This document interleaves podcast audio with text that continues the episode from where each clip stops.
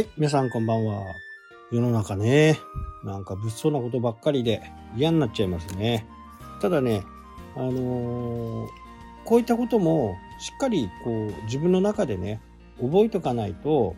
覚えておくっていうか、まあ知識として、え知っておく。もうこれはね、非常に大切だなと思うんですよね。で、今回何かっていうと、またね、ちょっと、あの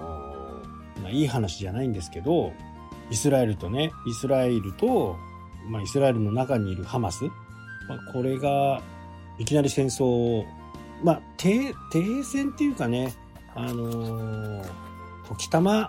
ミサイルを撃ってたりするような感じだったんですけど、一気にね、それを実行しちゃったっていうか、まあ、2000発ものね、あのーミサイルをイスラエルに、これやっぱり無差別に撃ったっていうことですよね。このやっぱり無差別っていうのが、もうやっぱりありえないというか、えーその上にね、イスラエルの人たちを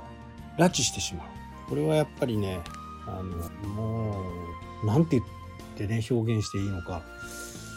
わからないですけど、まあこれは決してね、人としてやるべきではないと。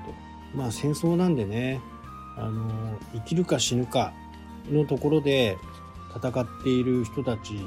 なんで、そこはなかなか難しいのかなとは思いますけど、ただ、やっぱりね、拉致して、まあこれ、はっきりはわかんないですけど、そのまま殺害してるっていう話になったら、このハマスに関してはね、やっぱりやってはいけないことをやった、その部分に関して、えー制裁が下るっていうのはね、これは仕方がないことかなと。まあこれも停戦をしていてね、まあ一部イスラエルが、まあそういう人たちが、その地方を牛耳るっていうことを、まあ許してたっていうところが、まあ発端にあるんですけどね。これ宗教の問題とかね、考え方の問題で。ただ、やり方がね、非常によろしくないと。無差別ですからね。基本的な考え、基本的な考えは、やっぱり軍事施設とかね、そういったところを攻撃する。まあ、軍人さんはそのために鍛えられているわけですから、そういう危険な部分っていうのは、まあ、承知の上という形ですからね。まあ、これは徹底的にイスラエルは戦うというふうに、ガザ地区をね、殲滅させるまで言ってますからね。まあ戦争なんでね、どちらがいいとか悪いとかは難しいんですけど、もう一つね、戦争をやってますよね。うん。ただやっぱりロシアはね、自分の国じゃないところ、じゃないところに対して侵略していったわけですから、やっぱりね、これは人それぞれの考えとはいえ、ああいう鈴木宗男みたいなものがいるっていうのはね、維新の会にとっても非常に目の上の単行部だったものが消えたということで、維新はね、結構歓迎してると思います。まあ今後ね、あの、離党した、でもこれね、維新の比例票で受かってるんですよ。それじゃないと受からないと。それで維新が、まあ、拾ってあげたみたいなところがね、あったんで、維新もこう目の上の単行部がなくなったという形ですよね。で、話はね、ちょっと変わるんですけど、この、今ね、北海道とか、この間秋田でね、非常に問題になった熊の殺処分。これについてもね、賛否いろいろあると思います。が、しかしですね、実際にその地域に住んでいる人からすると、非常に恐怖なわけですよ。殺処分をするなというのはね、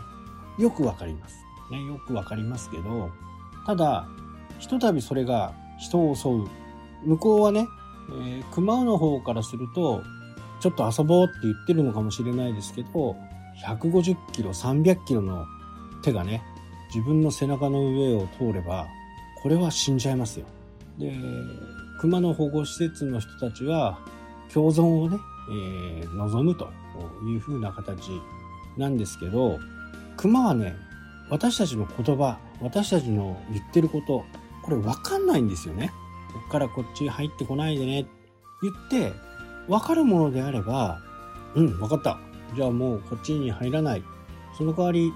なんか食べるものね、毎回ここに置いといてください、みたいな。人同士でも戦争しちゃうのに、熊と人がね、共存できるなんていうのがね、ちょっとなかなか難しいわけですよ。正直。ね、拉致をして、えーその、その人を公開処刑とかね、そういう風にして、お前ら見せしめとしてね、こいつ、こいつを殺すみたいな感じで、えーなったとして、熊はね、全くわかんないんですね。熊を全部集めて、その中で一頭だけ殺してしまう。それに対して熊はどういう感情があるのかっていうのはね、これ熊じゃないとわからないんですけど、あんまり気にしないと思うんですね。それよりも自分の食べるもの、自分の子供が食べるもの、まあそういったものを探しに行くわけですよね。だから、まあどこの世界にも、この、どんな世界、うん、どんな仕事、自分が関わってる人、これ、大体対立っていう構図がね、これあるんですよ。まあそれをどうやって、対立させないようにしていくのかっていうのは話し合いだとかね、説得だとか、まあこういったことがあできるような社会になっていけばいいかなというふうに思いますし、まあそれを一線を越えてしまった人たちに対してはね、やっぱり制裁が必要なのかなと、まあつくづく思いますね。熊なんかもね、一度人間のところで、まあ動物、大体そうなんですけど、1回目はすごく警戒して餌を食べに行く。2回目も警戒して。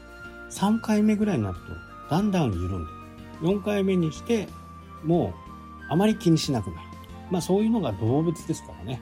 人のことなんかはあんまりお構いなしと。自分が生きていくためのことをやっていくわけだから、この辺はね、なかなか共存っていうのは非常に難しいのかなと思います。はい、というわけでね、今日はちょっと難しい話でしたけど、この辺で終わりたいと思います。それではまた。したっけ？